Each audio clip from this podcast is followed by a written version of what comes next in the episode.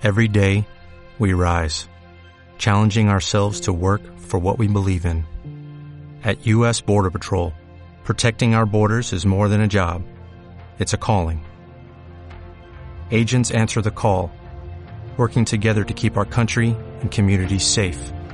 If you are ready for a new mission, join U.S. Border Patrol and go beyond.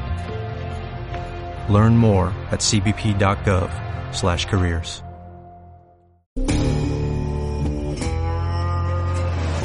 En Radio Castilla-La Mancha. Hay que callar un momento que he oído que alguien gritaba. ¿Qué pasa? Parece la voz de Pancho. ¿Qué? ¡Que ha muerto! ¡Que ha muerto! ¡Bobo Harry! Estamos de cine.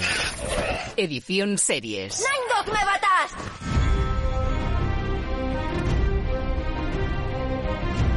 Aquí comienza el programa de series de Radio Castilla-La Mancha.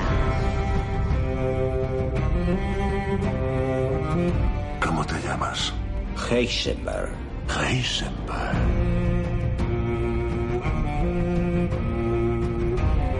Es el lobo blanco. El rey en el norte.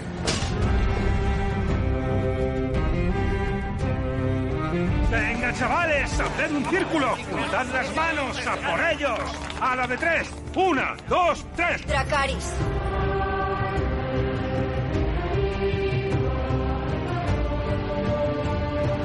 Presenta Roberto Lancha.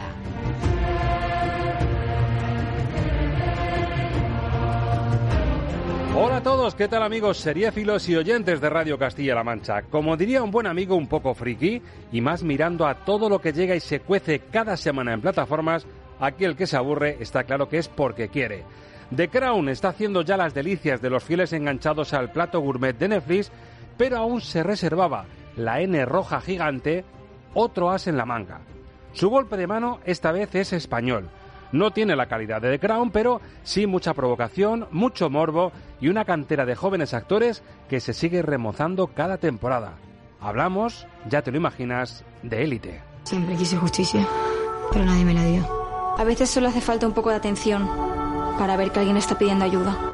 Homofobia, violencia de género, proselitismo, una de las series con más popularidad entre los jóvenes se hace más social en esta sexta temporada y otra serie estrella para los fans del universo zombie que dice adiós. Después de 12 años, The Walking Dead está a solo unas horas de decir adiós sin retorno. Cuando esto acabe, te contaré las historias que recuerde de la gente que te quería. Los Daryl, Carol, Negan, Ezequiel, Judith llegan al final del camino y tenemos que hablar de expectativas y de pronósticos con una super experta en esta saga como es Raquel Hernández, que desde Hobby Consolas nos quiere hablar también de la serie alemana 1899 y degustar el magnífico capítulo 3 de The Wild Lotus y por supuesto la penúltima entrega de Andor antes de despedir su primera temporada el próximo miércoles. Krieger aborta misión y adiós muy buenas. Sabrán que algo no encaja y desconfiarán. Y atención, queridos míos, a lo que nos aguarda en el diván de la música, porque hoy traemos un especial imperdible. Ángel Luque pone el oído esta vez en una serie que marcó un punto de giro en la forma de entender y disfrutar del detective más agudo y brillante de la historia. Hoy nos toca disfrutar de la banda sonora de la serie Sherlock, el regalazo visual de la BBC que catapultó a Benedict, Doctor Strange Cumberbatch, con el sello del gran David Arnold. Una exquisita delicatessen para poner el broche a este 2x11 de Estamos de Cine Edición Series.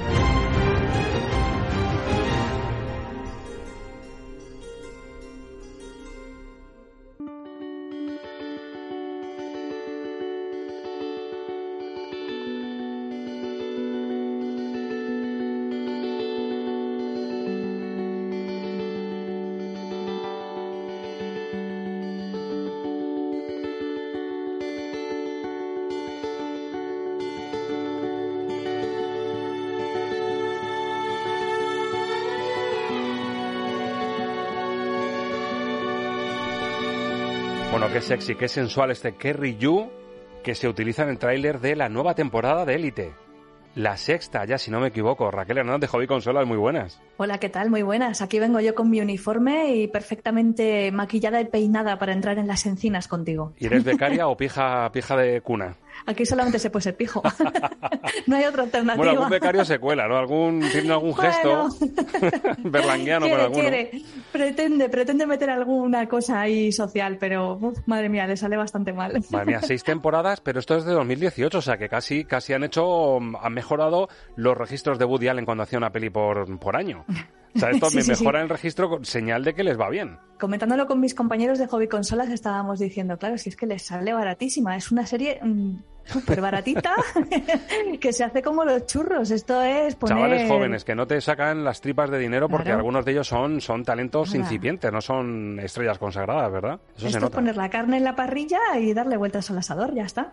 Bueno, atención porque viene un cambio de registro, pero antes vamos a pedir, por favor, en la clase, si hay algún alumno que sea muy, muy friki de la serie Élite, que levante la mano. Yo, Alberto Lucchini, muy buenas, como, como tú por las series. muy buena. Pues yo por las series, no, yo por élite. Siempre, ya lo dije en su momento, es mi placer culpable y mis placeres culpables no los toca a nadie. Exacto, además acuñaste ese término que a mí me encantó, además recuerdo en pleno confinamiento, y yo creo que al hilo de eso hablamos con, con Álvaro Rico, que fue uno de los iconos de, de la primera temporada, y gracias a eso descubrimos el placer culpable de Alberto Lucchini, que por mucho que se haya enfurrunchado la cosa, por mucho que se haya enmarañado, por mucho que la quinta temporada ya fuese un auténtico exceso y un auténtico aluvión de, llamadas LGTBI, de situaciones de ducha, pero aquí estás todavía, Alberto, y me consta, me ha dicho un pajarito, que ya te has empezado a poner las pilas y que te las has puesto casi según ha empezado y que estás casi rondando el final en este domingo. Estoy en ello. eh, empecé el, el mismo viernes por,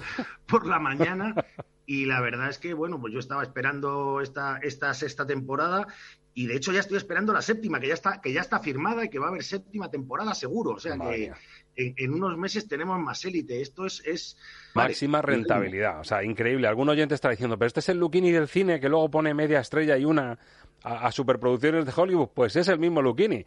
Y el anticipo de esta sexta temporada, que además ya nos van anunciando que hay un cambio de tercio, que esos excesos de los que nos hacíamos eco aquí en este programa cuando hablábamos de la quinta temporada, de mucho sexo, muchas drogas, mucho morbo, mucho LGTBI. Bueno, aquí un cambio de tercio, hay temas más sociales, homofobia, eh, violencia de género. Hay un cambio de registro que ya nos avanzan en este tráiler de la sexta temporada, Élite, Netflix. Siempre quise justicia. Pero nadie me la dio. A veces solo hace falta un poco de atención para ver que alguien está pidiendo ayuda. La última vez que a mí me gustó alguien, como me gustas tú, la cagué un montón. No sé creerme lo bueno que tengo. Lo único que hago es pensar en el momento en el que se esfuma. Cuando tú te portas bien, tú mejoras. Y no puedo confiar en nadie. Hijo, no te veíamos así de apagado desde... De la transición. No, es que pensaba que íbamos a luchar por lo nuestro. Personajes nuevos, caras nuevas, voces nuevas, algunas que repiten y un poco la esencia de, de Élite Raquel, que es eh, ir, bueno, eh, manteniendo algunos de los rostros que ya conocíamos de antes, algunos ya han dicho adiós, algunos de los míticos como Miguel Bernardeu, eh, Aaron Piper, pero bueno, otros se mantienen, se refresca y entra mucha savia nueva y muchas situaciones nuevas, además con ese cambio que nos avanzan aquí un poquito más social esta temporada, ¿verdad? A mí me gustaría decirte que sí, pero eh, es todo tan, tan frívolo y tan... Mucha ver, ducha, ¿empieza un mi- minuto uno en la ducha o qué? El minuto cinco, es que lo miré, además. Digo, madre mía, qué poquito han tardado. Esta serie es la típica que si te la ves con unos chupitos con los colegas y dices, venga, cada vez que alguien se desnude, chupito. Pues mira, ya te pillas la cogorza del Acabas tirón. haciendo el pino puente al final, ¿no? Totalmente. Pues mira, es que mm, yo no soy una fan devota de, de esta serie, no lo he sido nunca, ni siquiera cuando era un placer culpable lo era para mí, y me parece una serie petardísima. Encima, cuando se interna en estos temas que son muy serios, o sea, estamos hablando, como bien has dicho, de violencia de género, estamos hablando de un personaje que incorporan aquí que ha transitado de un género a otro, estamos hablando de una violación grupal, o sea, estamos hablando de cosas trascendentes, mm, grandes, duras y, Y que además están de plena actualidad, Eso es. efectivamente, con las leyes que se están tramitando o que acaban de entrar en, eh, en uso y que, y que están, bueno, haciéndonos plantearnos muchas cosas como sociedad, ¿no?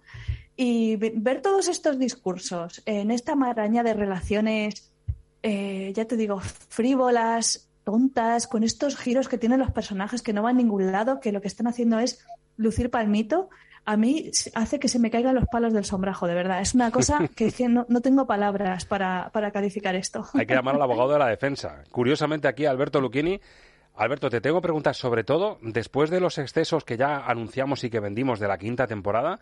Entiendo que si estás viéndote ya los capítulos de esta sexta es porque mm, pasaste el tránsito.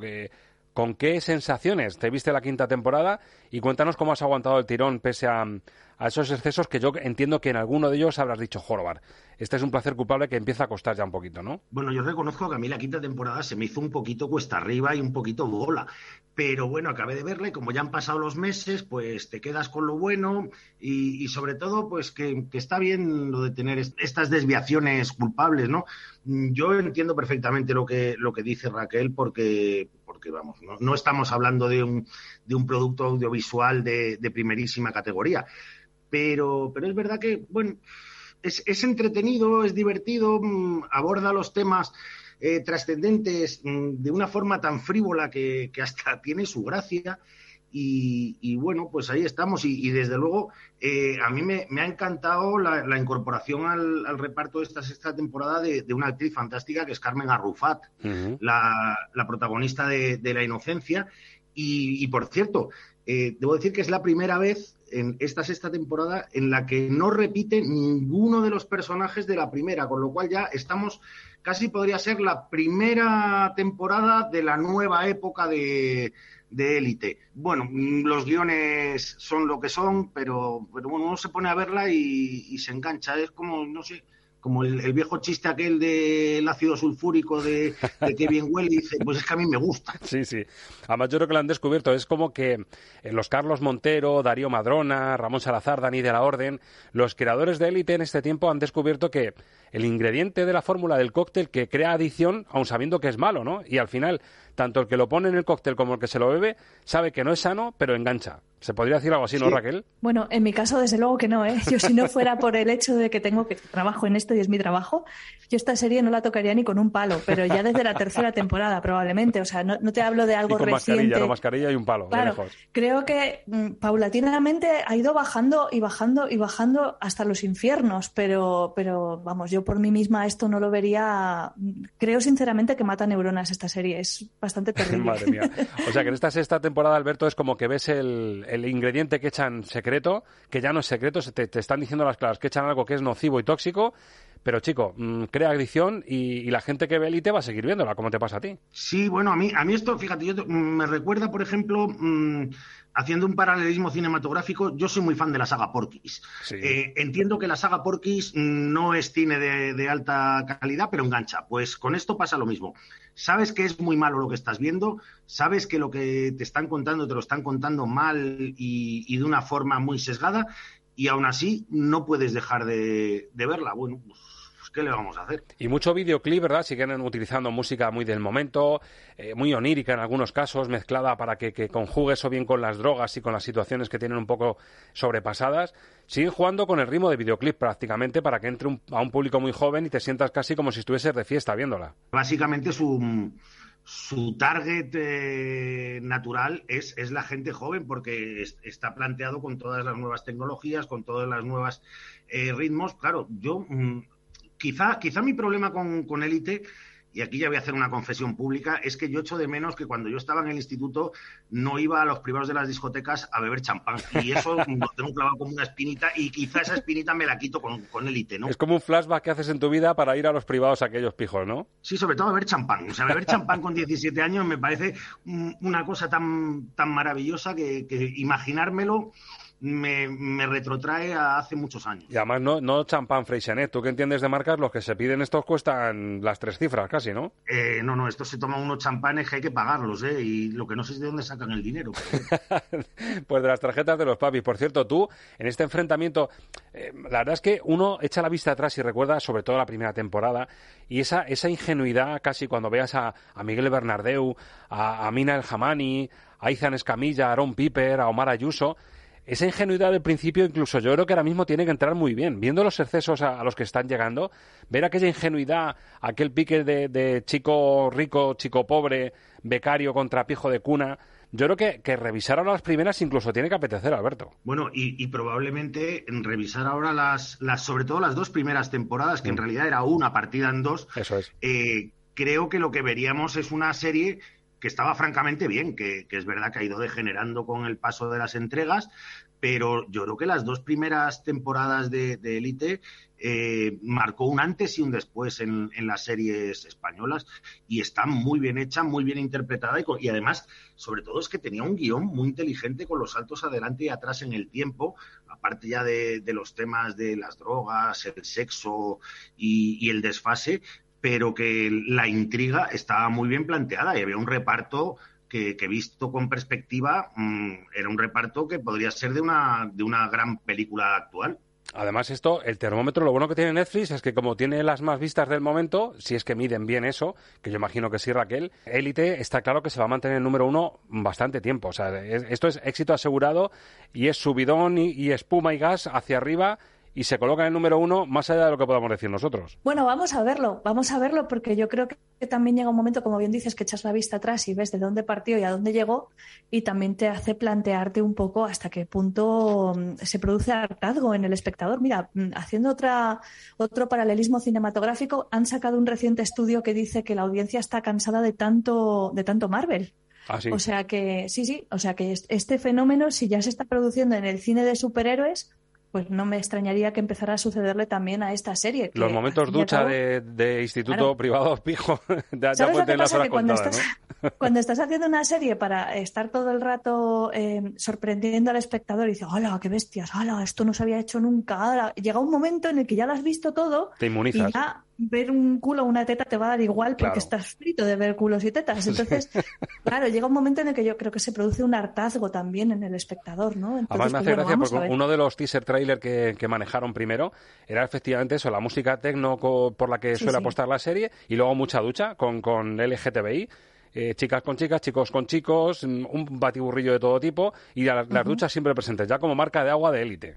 Claro, pero fíjate, si es que ya en la primera temporada ya teníamos eh, relaciones abiertas, teníamos relaciones homosexuales, tal y no sé qué, y cada vez eh, van rizando más el rizo. Lo último ya fue un trío de un padre con el hijo, con el novio del hijo, que aquí ya como no saben qué hacer, lo repiten porque les debió parecer, ala, esto es como medio rollo, no llega a ser incesto, pero casi tal, Buah, esto es lo más escandaloso que hemos hecho nunca. Entonces, como ya no saben qué hacer, repiten lo mismo una y otra vez en bucle. Entonces, eh, llega un momento que yo creo que ya te cansas, Para eso te pones a los Targaryen, ¿no? Si nos vamos a esos temas un poco más de cruce de, de familias, por lo menos que haya dragones. leches. Exactamente, que haya dragones. Bueno, pues toca puntuar porque es el, el estreno fuerte de la semana, la sexta de, de Élite que llega a Netflix.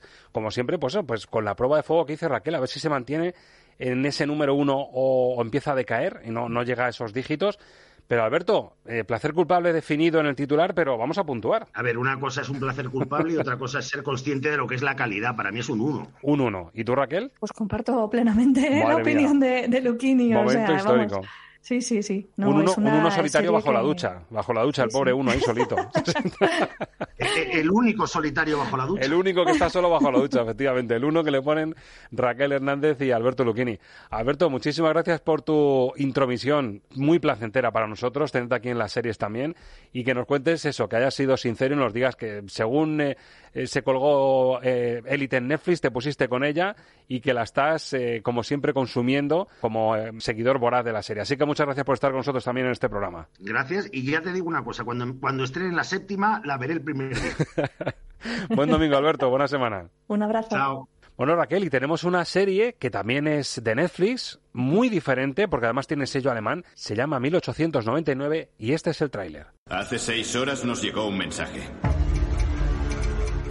Creemos que el mensaje viene del Prometheus. ¿Los pasajeros seguirán con vida? ¿Se ha hundido? Es la única explicación, o ya lo habrían encontrado. Cambio de rumbo. Capitán, hemos pagado por este viaje. Siete días hasta Nueva York, sin desvíos.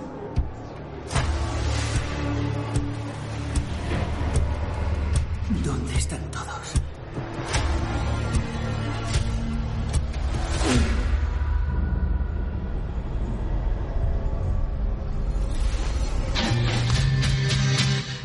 Espíritu Santo. Protégenos del mal y de la falsedad del mundo. Bueno, bueno, vaya mezcla de géneros, esa introducción de, de, esta miniserie de ocho capítulos, 1899, que nos coloca precisamente en esa fecha, a principios del siglo XX, un barco de vapor lleno de inmigrantes que han pagado un dinero, son europeos, que viajan rumbo a Nueva York, como le pudo pasar al mismísimo Vito Corleone. Eh, todos están en el barco, sueñan con llegar a, al nuevo mundo, y en el trayecto descubren otro barco de inmigrantes a la deriva en el mar, y cuando indagan en lo que ha pasado dentro es cuando hay un cambio de tercio descomunal. Raquel Hernández, ¿qué es esto? Porque esto es una mezcla absolutamente increíble, encima con sello alemán. Sí, sí, sí, eso es. Pues es la nueva serie de los creadores de Dark, trilogía de ciencia ficción que ya nos volvió bastante locos en su momento. Sí, además heredera y... de Stranger Things, fue un poco la que cogió el relevo sin ser parecida, pero sí que iba un poco en esa línea también, ¿verdad? Bueno, teníamos un niño desaparecido al principio que nos, nos hizo pensar también en Stranger Things, es cierto, sí. pero luego fue por un derrotero completamente distinto y a mi juicio también súper interesante. Así que, bueno, pues este nuevo trabajo, 1899, pues era una serie muy esperada para los fans de la ciencia ficción, entre los que, como bien sabes, me encuentro. Y, y, bueno, ¿qué te puedo decir? Pues la película, comi eh, perdón, la, la, serie es que verdaderamente cada episodio es como una película, sí, o sea que no, no voy desencaminada. Sí. eh, la serie comienza como si fuera un poco Titanic, ¿no? Es un gran buque lleno de inmigrantes, eh, los de las clases más bajas en la parte eh, de abajo del barco, con los que van alimentando las calderas, los más adinerados arriba, vemos que todos están huyendo de algo. Bueno, no sé, como todo muy misterioso. Pero es que a medida que va eh, avanzando la trama, tenemos eh, un cliffhanger detrás de otro en cada episodio y es que, bueno, el final es que te vuela completamente la cabeza. Son ocho episodios de estas series que empiezas a verlas y no puedes parar porque necesitas llegar al desenlace. Muy, muy, muy chula, la verdad. Oye, nos ha pasado con más series, Raquel, porque la herencia uh -huh. que dejó Perdidos, con uh -huh. todas las especulaciones, las teorías que hubo durante la, la serie, por dónde iban los derroteros de, del argumento de JJ Abrams, uh -huh. se puede parecer un poco a eso, porque yo en el trailer he intuido que puede, como, como hay retrospectivas de los personajes, ¿Se puede parecer un poco a la herencia que dejó Perdidos en cuanto a, a, la cantidad de variantes y de explicaciones que podía haber? Pues totalmente. A ver, eh, la temporada queda cerrada pero abierta. O sea, te, dan algunas explicaciones pero te abren a nuevas incógnitas. Entonces, eh, bueno, pues abre muchos frentes a lo largo de los ocho episodios. Sí que te puedo decir que en esta eh, nos dan pistas desde el comienzo de por dónde pueden ir los tiros, porque sí que es verdad que aunque hay, como decimos, un mensaje social, ¿no? De las clases altas, las clases bajas, también tenemos eh, una simbología que se repite habitualmente en el barco, que al principio piensas que es el símbolo de la naviera, pero luego ves que tiene otra vuelta de tuerca. Tienes también a una protagonista femenina muy interesada en el estudio de la mente humana y del cerebro y de cómo puede crear una ilusión o quizás eh, adecuarla a su antojo y pensar que lo que estás viviendo es una simulación, en fin, tiene un montón de recovecos y la verdad es que la serie te va llevando, va abriendo y cerrando puertas, introduciendo personajes, sacándolos y, es que te mantiene súper interesado en todo momento, es muy curiosa. Bueno, y que Jiménez se pondría las botas, claro, porque imagino que con lo que juega también es con la explicación, el saber si a lo mejor está en juego el satanismo, está detrás el satanismo, el terror, los fenómenos paranormales o, o, o directamente la fantasía, la ciencia ficción, ¿no? Pues es que tiene momentos para todo. Tiene algunas secuencias que a mí me resultaron bastante. Mm, me dieron muy mal rollo, me dieron yuyu. Qué vamos. Bien. Eso me gusta. Una, una, una tipa, de noche, una tipa sí, curtida sí, sí. como tú en mil batallas de este tipo. O... Te genera mucha inquietud, Qué porque bueno. además no tienes claro que los personajes estén seguros. Entonces lo pasas un poco mal con ellos.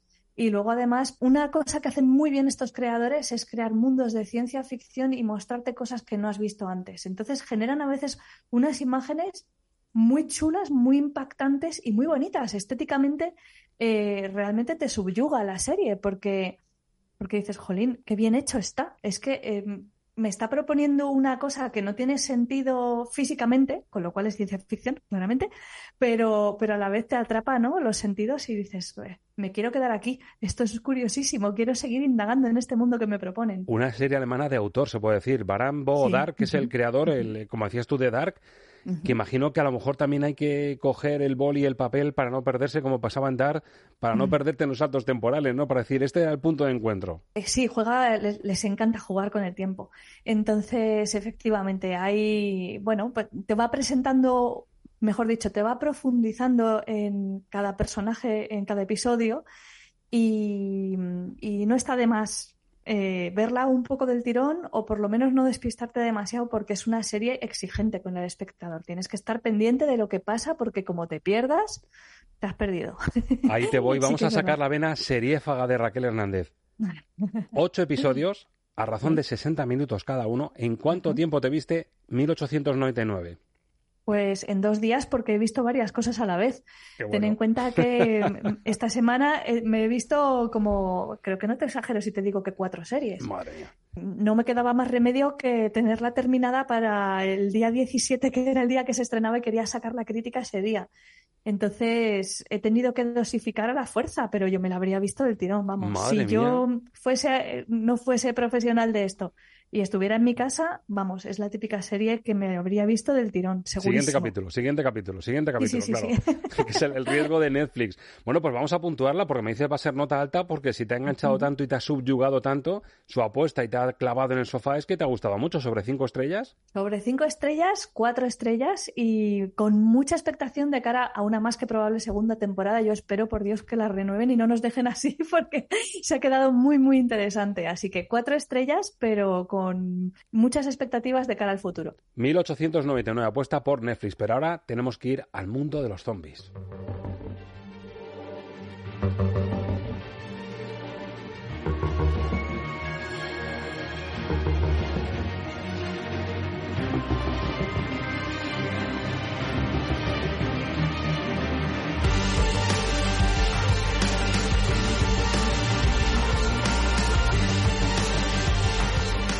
Y esto se acaba, se acaba de Walking Dead. Estamos a las puertas del último capítulo y yo le he traído a Raquel Hernández un clip que nos viene a adentrar un poco en el desenlace de personajes más o menos conocidos, porque han desaparecido muchos de los, icono- de los icónicos que empezaron en 2010.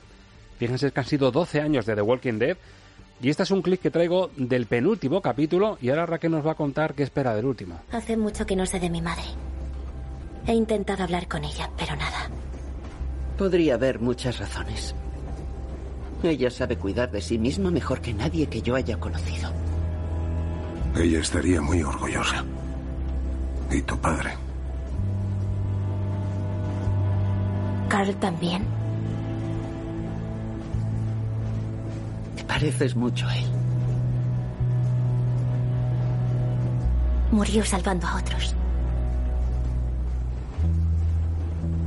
Es cierto.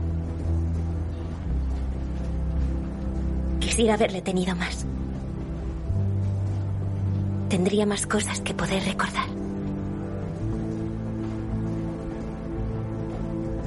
Lo tendrás, Judith. Cuando esto acabe, te contaré las historias que recuerde de la gente que te quería. Madre mía, qué secuencia. Esto huele a, mm, a despedida y, claro, estamos hablando de Carl, uno de los personajes desaparecidos, el hijo de Rick, también desaparecido, y es la niña Judith, la pequeña de, de Rick, el protagonista inicial, el que comenzaba toda esta aventura entre muertos. Vaya clip, bueno, qué bajo soy, qué clip tan bueno he cogido ahí, Raquel. Eh, pues la verdad es que sí, muy bien escogido porque además el personaje de Judith fue uno de los que nos dio una gran sorpresa al final del penúltimo. Entonces, este último lo vamos a poder ver en eh, Fox en España el lunes 21. Bueno, en mi caso me tengo que levantar a las 4 de la mañana para verlo en versión original subtitulada para ofrecer la crítica cuanto antes. Pero bueno, ya doblado se podrá ver a las 10 de la noche y va a ser un gran evento televisivo. Como bien has dicho, han sido 12 años, 11 temporadas, un montonazo de episodios y muchas, muchas emociones que van a llegar a su cúspide ahí con un episodio además de doble duración. Generalmente son de 45 o 50 minutos como máximo. Este van a ser mm, hora y media, vamos. Va a Como ser una película. una peli. Una una película. peli. Oye, es bonito que se retome esto, claro. También me retrotrae, hablábamos antes de Perdidos, pero esto es un, un poco el estilo que marcó Perdidos. El, el capítulo final eh, en emisión simultánea en todo el mundo, de madrugada, luego ya doblado a otra hora. Es decir, se mantiene la esencia de las series que marcaron un hito en cuanto a un seguimiento masivo en todo el mundo. Bueno, The Walking Dead, esta sí que es una serie que ha marcado un antes y un después, porque además eh, dignificó muchísimo el género de los zombies, que estaba muy de capa caída, no, no era un género que estuviera aflorando en ese momento.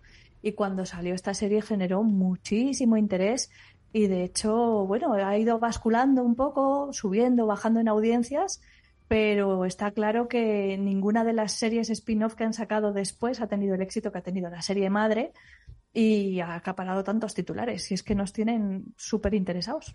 Oye, Raquel, ¿qué te esperas? Aquí está claro que lo que es la línea de ciencia ficción, por decirlo así, que marcó el inicio de la temporada, cuando teníamos a Eugene, a ese personaje que parecía que manejaba una explicación a este virus que simplemente con que te mueras, aunque no te muerda un, un zombie en la cabeza ni te coma el cerebro, simplemente con morir estamos en un planeta contaminado en el que ya directamente te conviertes en zombie. Se supone que solución científica esto ya los derroteros van por el tema eh, sentimental y cierre de personajes, ¿no? Sí, yo creo que va a ser muy difícil que se metan en más disquisiciones de dar explicaciones del por qué y demás. Lo que han dicho, lo que se ha filtrado hasta ahora en las declaraciones, es que eh, van a hacer un final igual pero diferente al de los cómics. Como bien sabes, esta, esta serie bebe de, la serie de los cómics y hasta ahora se han tomado un montón de licencias, entre otras tener a un protagonista que no aparecía en ellos. Con lo cual tenemos mucho margen de maniobra para que nos sorprendan. Lo que está claro es que vamos a ver cómo la mancomunidad cae mmm, completamente ya tenemos que ver qué sucede con el personaje de Rick, que dijeron que iba a regresar para el final de la temporada y se lo han guardado hasta el último episodio si es así, porque solamente nos queda uno por ver y no Raquel, acto de presencia. Como en el último aparezca Rick, espérate un final de Los Serrano o de Perdidos, ¿no? Esto en realidad era un sueño. era un sueño, era un sueño de resines. Es, es un purgatorio. es un purgatorio, en realidad no había zombies. Como en aparezca Rick. realidad, no, esto era una merendilla. O sea, Sí, no ojo, sé. como aparezca Rick en el último, miedo me da, ¿eh? Sí, sí, sí, pues es una de las de las muchas cosas que se han barajado, una de las muchas teorías que han rulado por internet durante muchísimos años. No sé cómo lo van a resolver, no tengo ni la más remota idea, pero está claro que han conseguido generar un grupo de personajes muy interesantes a los que hemos seguido con atención.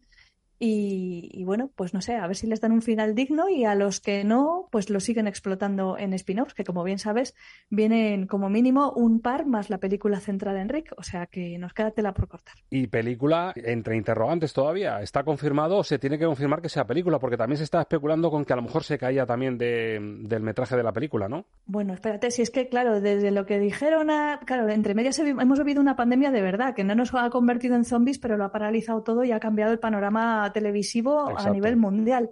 Entonces, eh, en un principio se dijo que iba a ser una película, luego se dijo que iba a ser una trilogía de películas, luego se dijo que a lo mejor era una película y ya, luego se dijo que a lo mejor sería una serie o una película y está un poco en el limbo. Yo espero que si retoman al personaje de Rick en este último episodio, generalmente después de la emisión siempre ponen el tráiler del siguiente. Pero como este es el final, yo imagino que anunciarán algo sobre esa película o futura serie centrada en este personaje. Digo yo que será un poco la guinda. Y si lo hacen bien, a lo mejor la aparición de Rick, solo su aparición y cómo aparezca y en qué condiciones, te da la respuesta de, de las pelis. Claro, será el gancho. Yo me Eso imagino es. que será el gancho para que mm, nos sirva de ancla a lo que va a venir en el futuro. Digo yo que si son un- mínimamente inteligentes sabrán que van a hacer un récord de audiencia, seguro, porque todo el mundo está esperándolo. O sea que es que vamos, mm, aunque te hayas desenganchado de la serie, vas a querer saber cómo termina. Es que es el último episodio de un larguísimo periplo. Entonces es el momento de enganchar a tu audiencia, yo creo. Bueno, pues lo vas a saber antes que nosotros, seguro, porque tú madrugas, en unas horitas te vas a pegar la panzada de, de levantarte tempranito y verla en versión original sin subtítulos y luego ya tranquilamente doblada. Así que en una semanita nos dices qué te ha parecido el final de, de The Walking Dead, que desde luego promete muchísimo. Pero mira, como estamos hablando de zombies, yo tengo un enganchón. Como me llevaste a este pedazo de resort de Sicilia, estoy enganchado, Raquel. Nos tenemos que ir a Sicilia otra vez. Pues vámonos.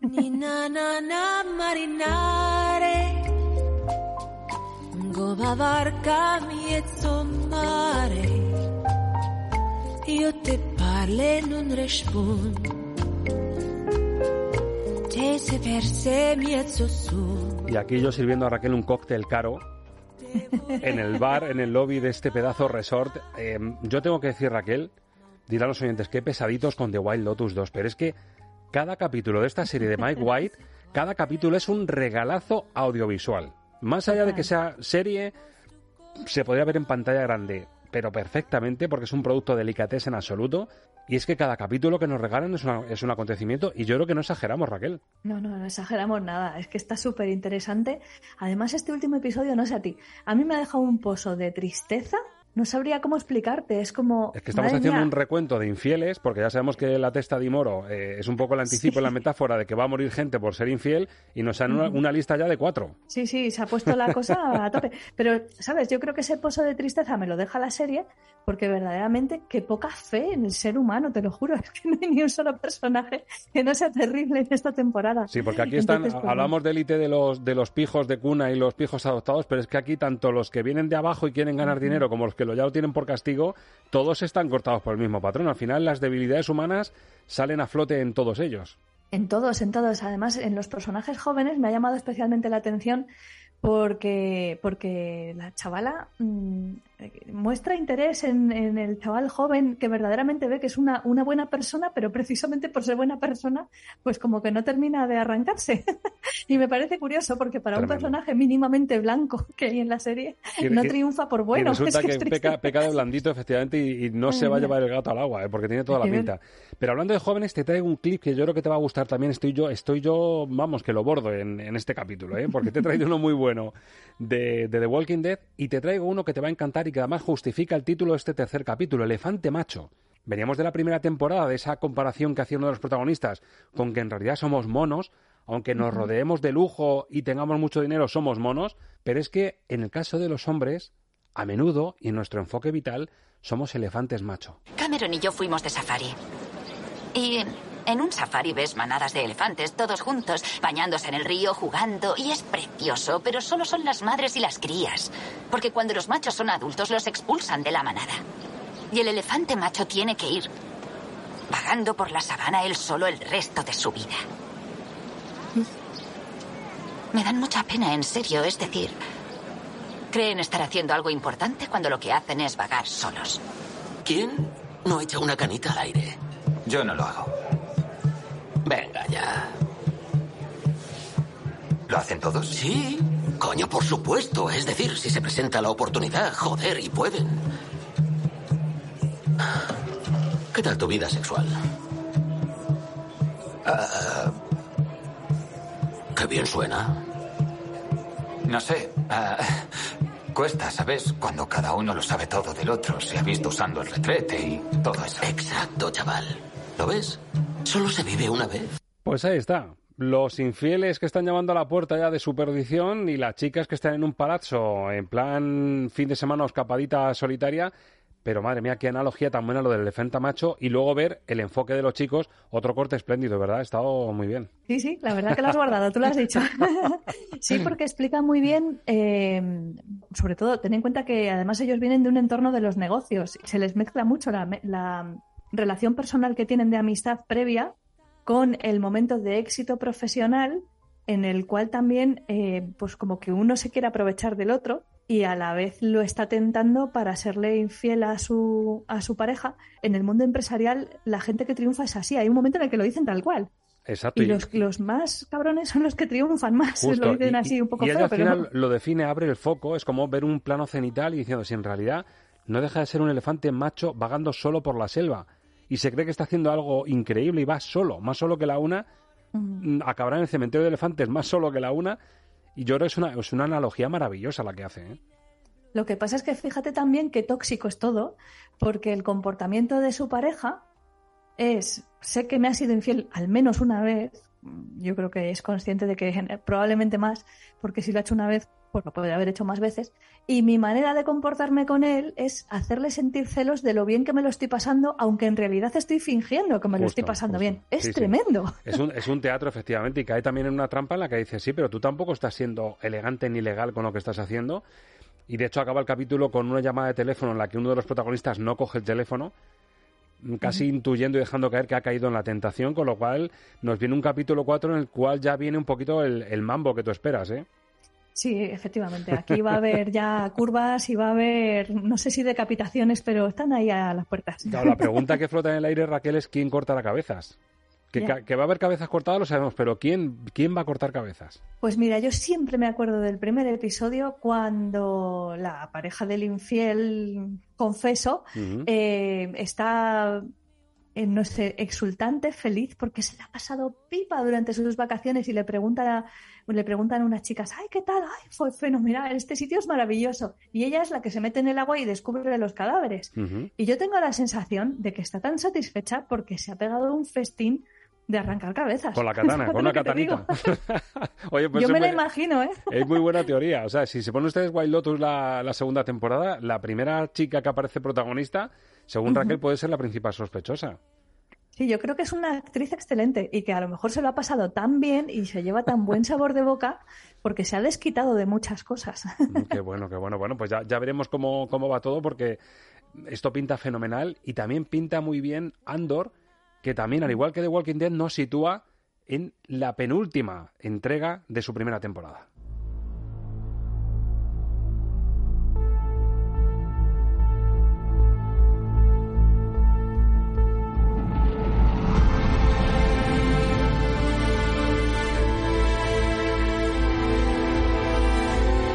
Es decir, el capítulo 11 de Andor, en el que vemos a dos protagonistas importantes de esos inicios de la rebelión contra el Imperio, preparando un golpe de efecto contra el Imperio que también va a ser muy importante y yo creo que va a ser casi el detonante del último capítulo. Este es el momento y oye, ya que estoy sembrado, Raquel, confías en el clip que, que te traigo, ¿no? Por supuesto. porque además estamos hablando de dos de los protagonistas de peso de esta serie que ha fichado a, rostros muy conocidos, muy poderosos. Diego Luna ya sabemos que es el protagonista, pero es que el papelón que hace Stellan Skarsgård es absolutamente brutal y tenemos a otro personaje también que tiene mucho que decir en esta rebelión contra el Imperio. Si Krieger cae, el BSI se creerá invencible, se creerá intocable. Tendremos vía libre para jugar. La alternativa. Krieger aborta misión y adiós muy buenas. Sabrán que algo no encaja y desconfiarán. Como estás haciendo tú ahora. Si fuera del BSI, So, ¿no sería más fácil enviarte con él?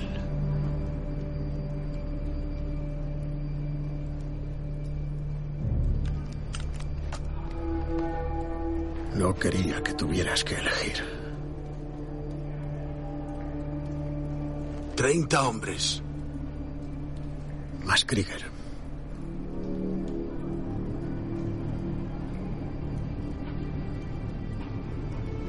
Por un bien superior. Llámalo como quieras. Llamémoslo guerra.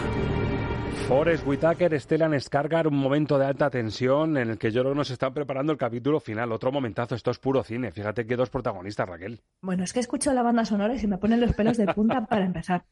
Pero es que además es, como bien dices, una serie tan adulta, tan, eh, no sé, nos está metiendo hasta la cocina de todos los personajes. Que esto es algo que en Star Wars no se había hecho jamás. Vemos los entornos familiares, vemos los hogares, vemos que tienen relaciones sexuales, aunque no los vemos en el momento, pero Claro. vemos que las han tenido. Vemos cosas, mm, aspectos de su intimidad que nunca antes se habían explorado en Star Wars. Y luego, además, el coste personal de tomar determinadas decisiones. Quiere decirse, ojo a lo que van a tener que, que poner toda la carne en el asador para poder llevar a cabo esa rebelión y poder Justo. ir contra el imperio. Es, es tremendo ese coste humano y vital y cómo lo plantean con unos eh, diálogos que son, vamos, para quitarse el sombrero. Mira, a mí el de Stellan Skarsgård, mm, que es el líder oculto de esa rebelión, cuando le dice a uno de sus soplones que está metido en el conglomerado de seguridad del imperio, cuando dice, le reprocha a él, a Stellan Sí. Skarsgård le dice, sí, pero tú qué sacrificas, como diciendo, aquí nos Tú estamos no jugando todo". sacrificas nada. Sí, la sí. explicación que le da de minuto y medio de que va a ser una persona que se está dejando la vida por la rebelión, cuando ni siquiera va a poder mm, llenarse el ego de que ha sido uno de los impulsores del golpe contra el imperio, me parece una explicación fascinante, posiblemente de lo mejor de la primera temporada, ¿eh? Pues es uno de los puntos álgidos, jun- junto con el episodio anterior que teníamos a Andy Serkis, no lo olvidemos, que Mm. no hemos hablado de este señor que hace un papelón también increíble. Es que es- la serie es brutalísima, vamos, no sé, yo creo que es lo mejor que he visto en serie de, de Star Wars. Pero la única pega que le pongo a este capítulo 11, Raquel, recordamos, previo al final de la semana que viene, que es el 12, es que no hay una miradita, no hay un- una pincelada de lo que pasa en la prisión. Como diciendo, bueno, decías tú, el, el personaje del Gollum ni de King Kong, ese hombre que no sabe nadar, ¿qué pasa? No, no me puedes hacer un, un no sé, una pinceladita de lo que ha pasado en prisión. Pues no sé si es que es una, unas que se están guardando en la manga o si verdaderamente lo han dado por finiquitado y no van a volver a, retomar el personaje. Hasta pero... luego, Mari Carmen, ¿no? Claro, ten en cuenta que dijo que no sabía nadar, se quedó rezagado atrás, pero evidentemente le venía una pila de gente por detrás y acabaría en el agua. Madre mía. Lo más probable es que se haya ahogado. Es triste, pero es así. Y pues es verdad, ahí hay una elipsis bastante brusca, pero, pero bueno, verdaderamente el protagonista es Cassian Andor. Entonces, pues bueno, eh, no sé, ha sido una, una parte muy interesante en la que nos hemos internado prácticamente en un drama carcelario, que es también algo que no habíamos hecho nunca antes en Star Wars. O sea y que, me bueno, gustó, me gustó muchísimo esa fase del drama carcelario, me gustó muchísimo, como sabes. Y a ver el capítulo 12, a ver qué nos depara y si Andor al final se cuela de las cuatro estrellas o se queda ahí rozándolas como, como parece que, que se lo tiene asegurado prácticamente. Bueno, Raquel, y despedimos porque me pides también, claro, habrá muchos seguidores y muchos seriéfilos además de hace muchos años, de hace 12, 13 años, que están pendientes de la que se avecina. Uno de los productos, una de las comedias eh, serie que más ha triunfado en España y que vuelve con su, entiendo, temporada final o por lo menos la última. Uy, no, no, no, es la última, pero seguramente de más. es la decimotercera. Madre mía. Y viene después de lo que había supuesto prácticamente un cierre, porque la temporada número 12 terminaba con ellos desalojados del edificio y como una completa despedida. Así que ha sido, pues, eh, una sorpresa, ¿no? Eh, la serie a la que se avecina con esta temporada decimotercera se ha presentado en Prime Video el día 18 de noviembre con tres episodios nuevos y eh, va a ver la luz en Telecinco el 21 de noviembre. Eh, en un horario bastante tardío, porque va a ser como a- en torno a las 11 menos 10 y tengamos en cuenta que cada episodio ronda entre la hora y 20, hora y 25. Madre mía. Así que va a ser late, late, late prime time. O sea, Pri- Prime Video 3 de golpe y en Telecinco imagino a esa hora que tú dices, pero capítulo a capítulo, claro, poquito a poco. Capítulo a capítulo, eso es. Perfecto. Bueno, ¿tú te la has visto entera ya o solo un avance? He visto solamente los tres que hay en Prime Video, pero la verdad es que a mí es una serie que me divierte mucho, no me parece la gran maravilla, pero es que es ideal para desconectar, echarte unas risas, todo vale en esta serie, en esta serie y además en esta ocasión no tenemos a José Luis Gil, que ha estado y está creo que todavía Está muy malito, malito, se está sí. recuperando de un infarto eh, cerebral que tuvo en 2021 y le están haciendo homenajes constantemente, así que sigue presente su espíritu en la, en la serie y eso es muy bonito, verdad. Una baja sensible. Raquel, esto es un no parar. O sea, no la semana que viene, pues fíjate, el capítulo 4 de, de Wild Lotus, el final de Andor de la primera temporada, el final para siempre de The Walking Dead. Madre mía, lo que nos viene. Y de novedades, ¿qué tienes ahí en la cabeza? miércoles Miércoles en Netflix. la serie de Tim Burton para Exacto, Netflix sí, señor, sobre la familia Adams. Tenemos la temporada 34 de Los Simpson, que esto ya Madre es mía, madre mía, madre mía. que hablamos de series longevas, tenemos aquí a la familia amarilla que tela con ellos. Y más cositas, más cositas, ya iremos comentando. Pues lo que te digo, que me decía mi amigo, y de verdad que llenáis una, una hora hablando de series, y, y ¿por qué Y no nos ponen dos? y dos? Sí, Raquel, sí. ha sido un placer como siempre, eh, mucho ánimo, mucha fuerza para tu madrugón, para ver el remate de Walking Dead, que te llene y las sensaciones aquí la semana que viene, si te parece. Por supuesto, cuenta con ello. Que acabes muy bien, un beso. Un abrazo, chao.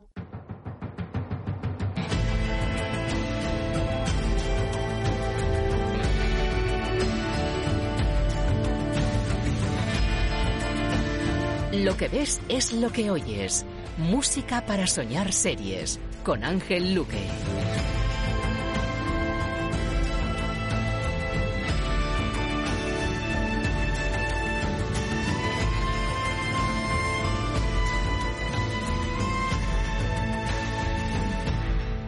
Acabamos de escuchar posiblemente una de las mejores cabeceras de serie de los últimos años. A los que se han asomado a ella, la han disfrutado, les ha emocionado, seguro que están pensando que seguro que sí. Sherlock, la famosa serie que catapultó a todo un superhéroe del momento, al Doctor Strange, a Benedict Cumberbatch. Ángel Luque, muy buenas. Muy buenas, Roberto. Te hago la pregunta a ti. ¿Estamos ante la mejor cabecera de los últimos años en series? ¿La más vistosa? ¿La que tiene más brillo y más personalidad? Para mí sí, pero, pero, y esto no viene por culpa de la música, viene por culpa de las restricciones de cómo es la cabecera, yo echo de menos que fuera un poquitín más larga, que Estirarlo tuviera un poquito más de juego musical. Es muy de serie. Eh, es muy de serie, sí, De ir al sí, grano, sí, sí, ¿verdad? sí, es muy de serie. Sabiendo que hay eh, cabeceras como Juego de Tronos o La Casa del Dragón que se recrean y que la música te hace disfrutar de dos minutos y pico, eh, o la de Crown, por ejemplo, donde también ese ambiente se recrea muy bien. Esta de Sherlock, yo si lo hubiera alargado un poquito más, lo hubiera disfrutado más todavía, porque cuando una serie te gusta, la cabecera te gusta. A mí lo de saltar intro nunca lo hago si me gusta la cabecera. Yo me la puedo ver siempre y disfruto mucho más porque me ambienta, me introduce, ya me Esta pone. es una maravilla. Son 38 segundos de brillantez. Lo primero porque el guion es magnífico. Sí. Yo creo que es, es de las producciones marcó un antes y un después. Año 2010, ¿eh? Ujú. 12 años han pasado desde Sherlock que a mí me parece la- posiblemente la mejor aproximación al personaje. O sea, lo de Benedict Cumberbatch, incluso la, la forma de contarte, yo creo que fue de las series más modernas en el sentido, vi- vimos ya una BBC que dio un salto al futuro. Claro. Tú le ves pensando, le ves pensando los detalles y te ponen esa, esas sobreimpresiones de lo que está viendo, de los detalles que es lo que está pensando, los mensajes de WhatsApp y del móvil que te los Sí, subrayan. refleja- todo eso era muy, Yo- muy fue pionera ¿eh? Sí, en, ese- sí, en ese sí, sí. sentido. Y la música es maravillosa. La música es fantástica con un David Arnold, que es un compositor de cabecera para, para muchas cosas que se quieren hacer desde la elegancia. Eh, hemos escuchado hace muy poquito lo que hizo para el Drácula de Netflix y podemos recordar lo que ha hecho para las bandas sonoras de los últimos 007. Eso es, que es el compositor eh, que sustituyó a John Barry. Sí, exacto. Y David Arnold es un compositor que es verdad que quizá no ha tenido ese gran reconocimiento, no ha tenido ese, esa impronta de ser un compositor muy hablado y tal, pero cuando escuchas cosas así te das cuenta y dices, eh, David Arnold, que desapercibido ha pasado, no es justo, ¿no? Y efectivamente, y esta banda sonora que tiene con sus temporadas, son cuatro discos, eh, de una calidad musical tremenda, donde juega con el elemento violín como un elemento representativo del personaje, evidentemente de Sherlock, y lo lleva como un protagonista más, siendo el propio Sherlock dentro de la música, y con eso juega de una manera sobresaliente, ¿no? Pero la variedad de melodías, la forma de compactarla, la forma de, de componerlas, la instrumentación, los arreglos, eh, de nuevo David Arnold, fantástico, ¿no? Es que disfrutas de la música y te das cuenta que está metida dentro de la inteligencia del Sherlock que nos están vendiendo y que nos están contando. Claro, es que es que Conan Doyle cuando cuando se inventa el personaje de Sherlock Holmes se lo inventa como un músico realmente que, que, tiene conocimientos de casi todo, no realmente, pero que donde él más piensa y cuando él más piensa es con la música, ¿no? Entonces ese personaje co- con, su violín sirve para que él se meta en su mundo, reflexione, una, ate cabos, eh, siga pistas y interprete eh, conversaciones, pues realmente hacen que la música sea una prolongación, aquí sí, clarísima del protagonista. Además, yo creo que con un Cumberbatch que está en un estado de gracia estupendo y, y donde yo creo que yo creo que se consagró claramente como, como un Y magnífico Martin actor. Freeman como Watson, Sí, que también fue, lo fantástico. catapultó. Sí, sí. Luego lo vimos en series como en Fargo, lo vimos de Bilbo, Sí, sí. de Bilbo joven, también en el Hobbit, o sea, maravilloso.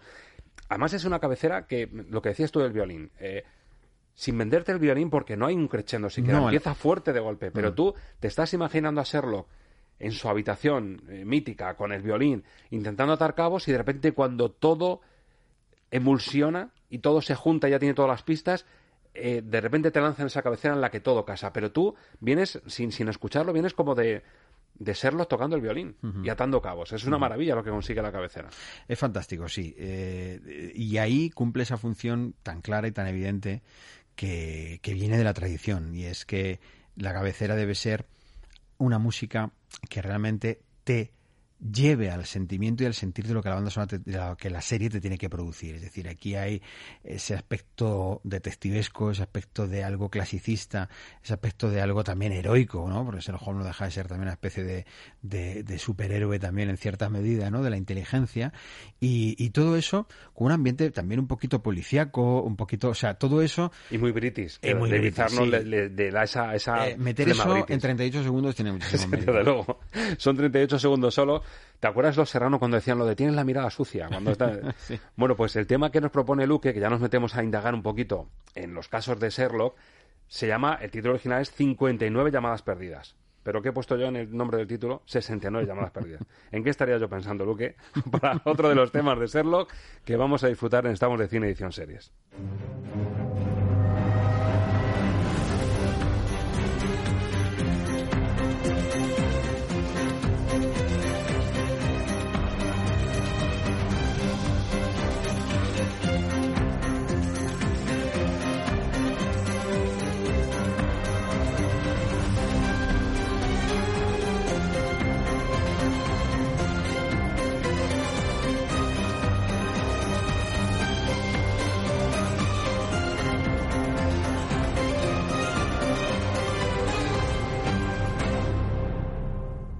Y otro de los temas y de las melodías reconocibles de Sherlock, que fíjate aquí, más que vena british, le veo una, una vena incluso del este. Tiene un, un- como una especie de aire de polka.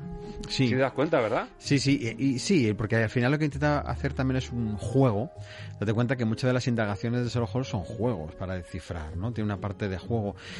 Enola Holmes, que ahora también está de, actualidad, en el fondo también sigue un poco esta, esta misma estela de un juego donde se descifra constantemente algo sobre algo, sobre pista, sobre pista, indagación, pista, ¿no?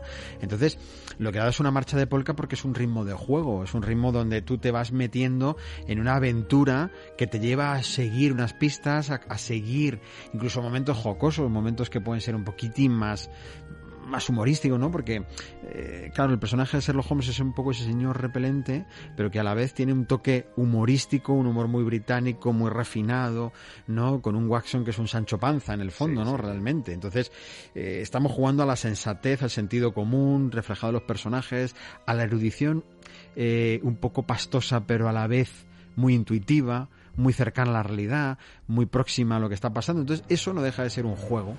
Y la música de polka y este ritmo un poco cíngaro, por decirlo de alguna manera, te acerca mucho a ese sentido aventurero, a ese sentido de en marcha, en avance hacia, hacia una pista, una gincana, por decirlo de alguna Incluso manera. las matriuscas, ¿no? De, de, de sí, las, sí, sí. Las decir, muñecas rusas que una tienen prueba una metida de dentro de otra, claro. Es que al final lo que, lo que descifra el propio Sherlock Holmes es una especie de matriosca constantemente, ¿no? Cuatro temporadas, miniserie. Cada capítulo, yo recordaba que cada capítulo te dejaba en el, so- en el sofá clavadísimo. Clavado, sí, sí. Pero por, por, por la ebullición que había de, de- de ideas, de, de neuronas, de materia gris en el guion. Sí. Es que son, son guiones muy, muy pro. Son, son de Champions. Te cuenta que fíjate que Sherlock Holmes siendo un personaje tan conocido, quiero decir, o sea, que se lleva al cine montones de veces, que hay muchísima gente que ha leído los libros de Sherlock Holmes, hay miles de seguidores en el mundo de Sherlock Holmes, hay clubs que, que, que se reúnen para hablar sobre Sherlock Holmes y que, en fin, eh, sigue siendo un personaje muy vivo, Sherlock Holmes. Eh, em, reinventarlo es muy difícil cuando ya se han visto tantas cosas y cuando ves un poco lo que ha pasado en el cine, el cine constantemente ha sido uno de los personajes que más ha reinventado. Desde el secreto de la pirámide, pasando por el Sherlock Holmes de Billy Wilder, que es totalmente diferente a cualquier Sherlock Holmes, a los clásicos, a los dibujos animados que lo han llevado también a esta serie, nos encontramos un personaje que es capaz de tener mil prismas basado siempre en lo mismo, curiosamente. El mismo perfil y el mismo tipo de personaje es uno personaje tan versátil que eso significa lo bien creado que está. ¿Cómo le creó con Doyle? O sea, perfecto, ¿no? ¿Tú te quedas con este o con el último que hemos visto en, en pantalla con Robert Downey Jr.? Que mira que como espectáculo cinematográfico funcionaba muy bien. Sí. Pero yo creo que este le da un plus.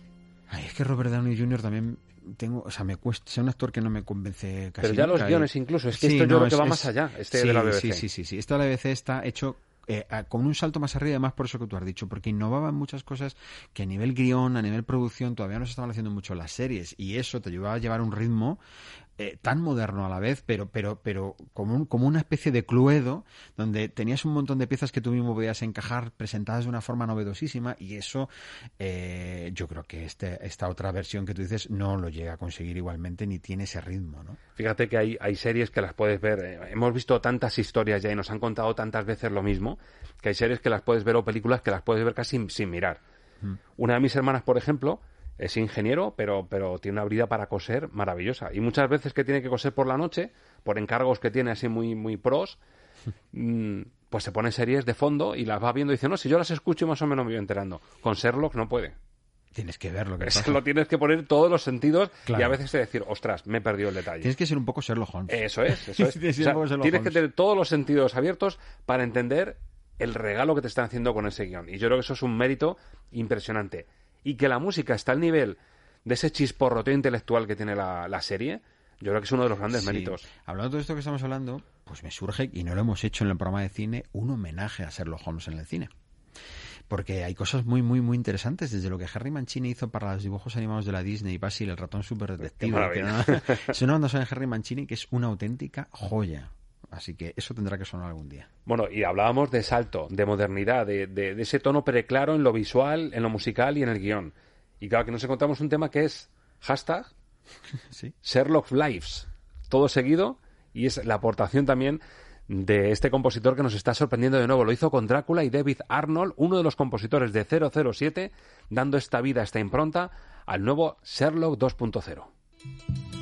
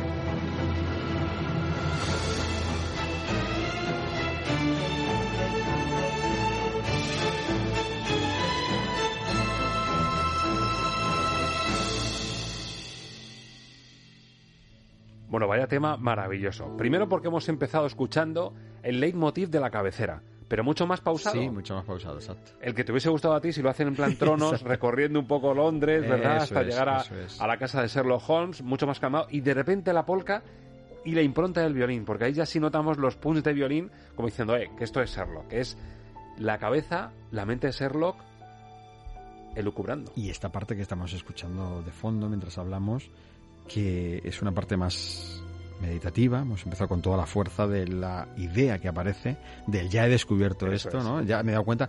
Y, y, y luego como puede ser una pista falsa, como nos hemos equivocado, como no era por aquí, como no era... El drama, que se puede colar en el descubrimiento. El drama, exactamente.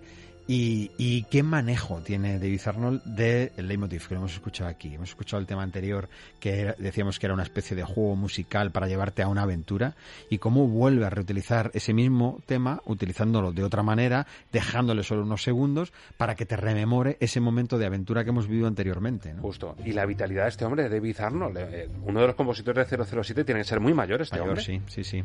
Y esta vitalidad que te encuentras, esta energía, este espíritu aventurero. Claro, te estás metiendo en la mente de Sherlock para convertirlo en música. Amigo, tienes que estar muy en forma. Sí, bueno, aquí no podemos olvidar la eh, incorporación de Michael Price, que ya le teníamos trabajando con él en Drácula, Drácula. que le ayuda muchísimo como segundo compositor de a bordo a la hora de las orquestaciones, a la hora de todo el trabajo.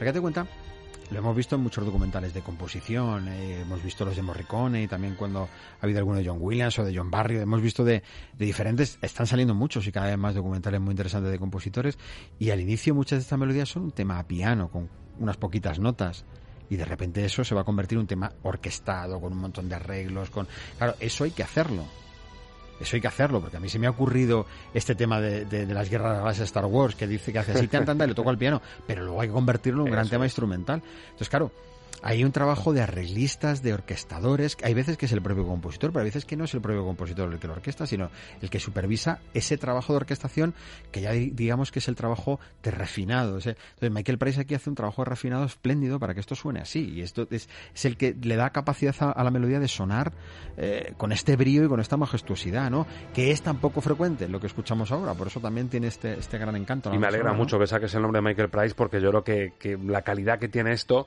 y cómo crecen es, es la levadura para que esto crezca y se haga grande y se haga inmenso y lo estemos disfrutando de esta manera. Y una pregunta que incluye el tema musical que vamos a escuchar ahora y que es muy de el universo Sherlock. ¿Quién eres realmente? Esto, claro, en un guion de asociado a Sherlock Holmes hay un momento en el que hay un personaje que dices, pero tú realmente quién eres? ¿Quién es? Luque, es, es el quítate bueno. la careta. No, esta la tengo que llevar puesta.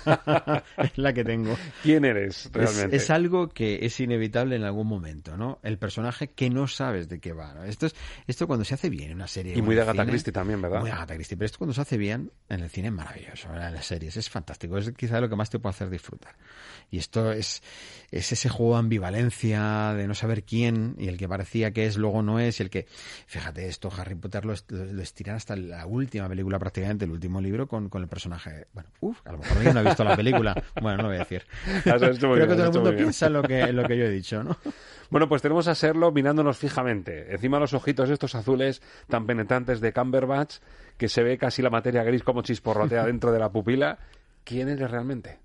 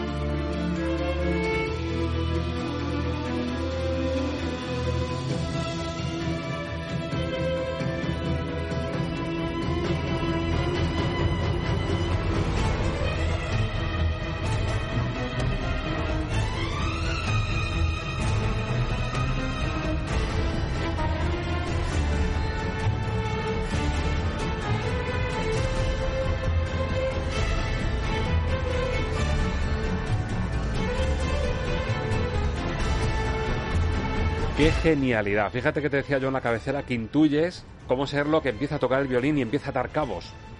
Pero que todo eso lo tienes que intuir porque está condensado de golpe en una cabecera que empieza fuerte. Pero aquí sí ves cómo se despereza todo el tema. Claro, fíjate cómo empieza. Empieza a partir de con un solo de violín. Que te imaginas en la habitación solo, lucubrando Claro. con el violín De para... hecho, en la serie este tema lo utiliza representando al pensamiento. Eso es.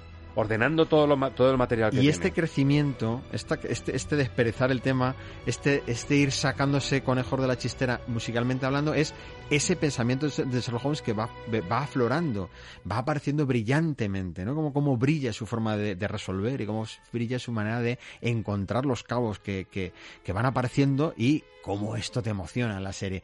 Y cómo el violín se convierte en un elemento psicológico que a ti como espectador te lleva al pensamiento automáticamente de Sherlock Holmes. O sea, cuando esto suena es que él está pensando, es que él está lucubrando. ¿Y cómo esa lucubración comienza a dar resultado? Y cómo lo hacemos con la orquesta metiendo el ritmo, la música y el juego musical, ¿no? Y el violín dominando y mm, a todo trapo. A todo trapo y mandando y, y orquestándolo a lo máximo Con triple y, creando una danza húngara prácticamente, ¿no? Es Que es una maravilla. de nuevo la utilización del leitmotiv. Y como engancha efectivamente con el leitmotiv Sí. arriba justo, a mí me parece me parece magistral. Yo creo que es una de las y yo no sé si está bien ponderada, como nos gusta decir a nosotros esta banda sonora, No, no, incluso la serie. no. ¿eh? Yo creo que no. Yo creo que no. Yo la he hecho mucho de menos en los listados de grandes series. Mm, Yo no sé si es que quizá la última temporada a lo mejor no terminó de cerrarse bien, no lo sé. Sí que hubo algún capítulo en que se daba por Sí. hecha la muerte de Sherlock, pero Claro, no. Y te, ahí- te mantiene, yo creo que fue un nivel tan alto que unos cuantos se difícil, perdieron en el camino. Claro, era Sí. difícil. Yo creo que pasó, pasó un poquito que se fue, porque es tan monstruoso el personaje que se fue un poco de las manos, y eso creo que emborronó un poquito, ¿no? Pero tiene capítulos, independientemente de la temporada, tiene capítulos que por sí mismos podrían ser una película perfectamente. Es algo memorable. Yo creo que esta serie y Black Mirror, por ejemplo, que empezó también con sello BBC, fueron dos de las eh, grandes aportaciones británicas de esta década de 2010, que Black Mirror también empezó a irrumpir por esta, por esta década, y me parecen dos productos dignos de envidiar. Una televisión pública haciendo un producto de esta calidad, más allá de plataformas. La BBC ha sido siempre una de las grandes productoras de, de series. Lo que pasa es que no es cuando la BBC estaba ya haciendo series, no existían todas las plataformas que tenemos ahora Eso mismo. O sea, la BBC ya estaba haciendo cosas arriba y abajo. Es una de las grandes emblemas de lo que han sido las series en televisión. Eso ya lo estaba haciendo la BBC en los años 70, ¿no? O sea que. Mucho que aprender de ellos. Y cerramos con Two of Us, dos de nosotros. Que esto también es muy Agatha Christie. dos de nosotros para cerrar. Claro, si hemos escuchado este tema, ¿quién eres realmente? Que ha sonado como ha sonado. ¿Qué no habrá elegido Luque para cerrar? Que se supone que es la creme de la creme.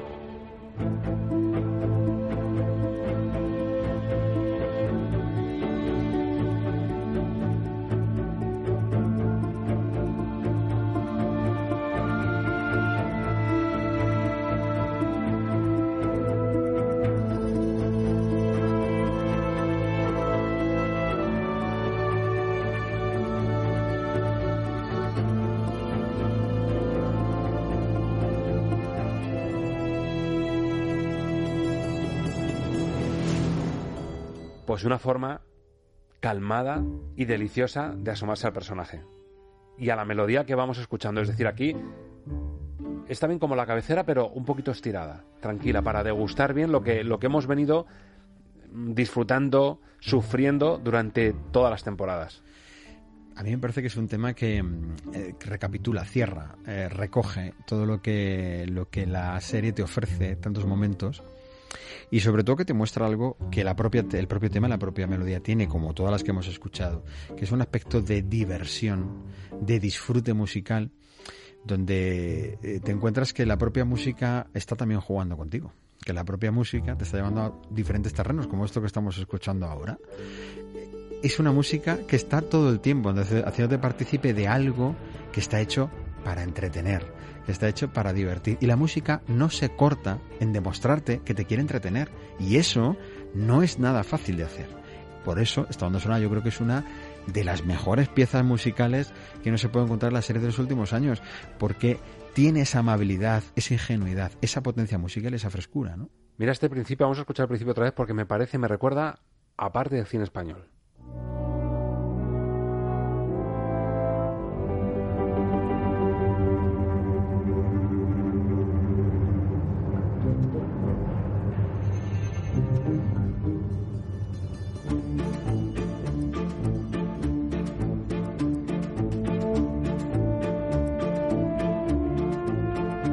De primeras que aquí parece que arranca Paquito el Chocolatero, de primeras. Pero luego me he acordado yo del cine de Berlanga. Berlanguiano, sí. Y del Buen Patrón. También. Este toque costumbrista dura nada, estos 20 segundos, luego ya rompe y ya nos lleva al Sherlock, este, esta línea melódica, esa polca que decíamos que nos recordaba, pero al principio parecía un toque costumbrista, cine Berlanga, el buen patrón, Sí, sí, sí, sí, suena plácido un poquito. Eso suena es, a plácido. al- incluso un poquito al verdugo, pasa el verdugo ya se distorsiona porque Justo, tiene ese 20 aspecto negro, segunditos, quizá no plácido, pero es un guiño, Quizá ¿eh? plácido, sí. Y esos Fostrop que, que tenía Berlanga en el cine eh, y que tenía para Plácido. Y el buen patrón que no deja de ser una banda Heredera sonora que homenajea a eso, efectivamente. Homenajea a ese aspecto de la música berlanguiana completamente.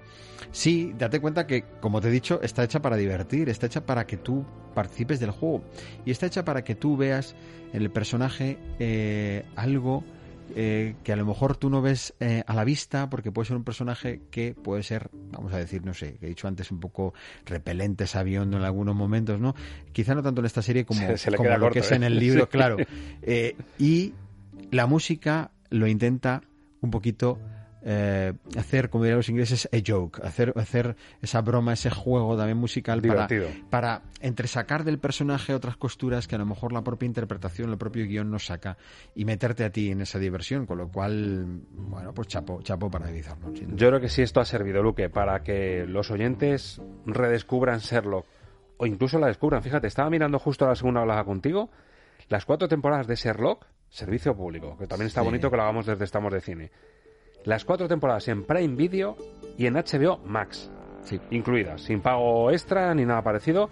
Prime Video y HBO Max, con lo cual son dos de las más generalistas y es una forma de disfrutar de todo esto y ver lo que hace Arnold aplicado a la carga visual y al poderío visual que tiene la serie. Totalmente. Y además ahora que estamos eso, pues también con el tema de Nola Holmes, la segunda película, etcétera, yo creo que está muy bien. Si vemos a Nola Holmes, oye, empalmamos con la serie de Sherlock y si no la hemos visto vamos a disfrutar de momentos estupendos también, ¿no? Veo que te has traído el violín, yo también. Ahora cuando nos despidamos de los oyentes le damos un poquito, ¿no? Eh, Pero que se vaya todo el mundo que lo van a pasar fatal. Que, que nosotros toca- tocando el violín lo que Nunca lo hemos contado, que dependiendo de la banda sonora que tocamos nos traemos un instrumento y luego aquí nosotros hacemos la parte 2 de, de la sección de banda sonora, Luque. Más Lo quisiéramos, intentamos, ¿verdad? lo intentamos. Más quisiéramos. Amigo, ha sido un placer. La semana que viene más Igualmente, sorpresas y seguro que buena música de series, porque ojo lo que están dando las series también, a la altura de exhibirse en pantalla grande, como decimos siempre. Eso es. Hasta la semana que Hasta viene. la semana que viene. Oyentes, seriéfilos queridos, amigos de Estamos de Cine Edición Series y de Radio Castilla-La Mancha. Esto es un lujo, ¿eh? Poder sacar de la chistera el Sherlock del año 2010 con el sello de la BBC, poder recomendártelo y poder justificar por qué tiene una banda sonora tan brillante con la marca de agua de David Arnold, uno de los compositores de 007, ha sido todo un lujo. Que tú hayas estado ahí para disfrutarlo, pues es como la guinda del pastel. Gracias por estar de series con nosotros. Hasta la semana que viene.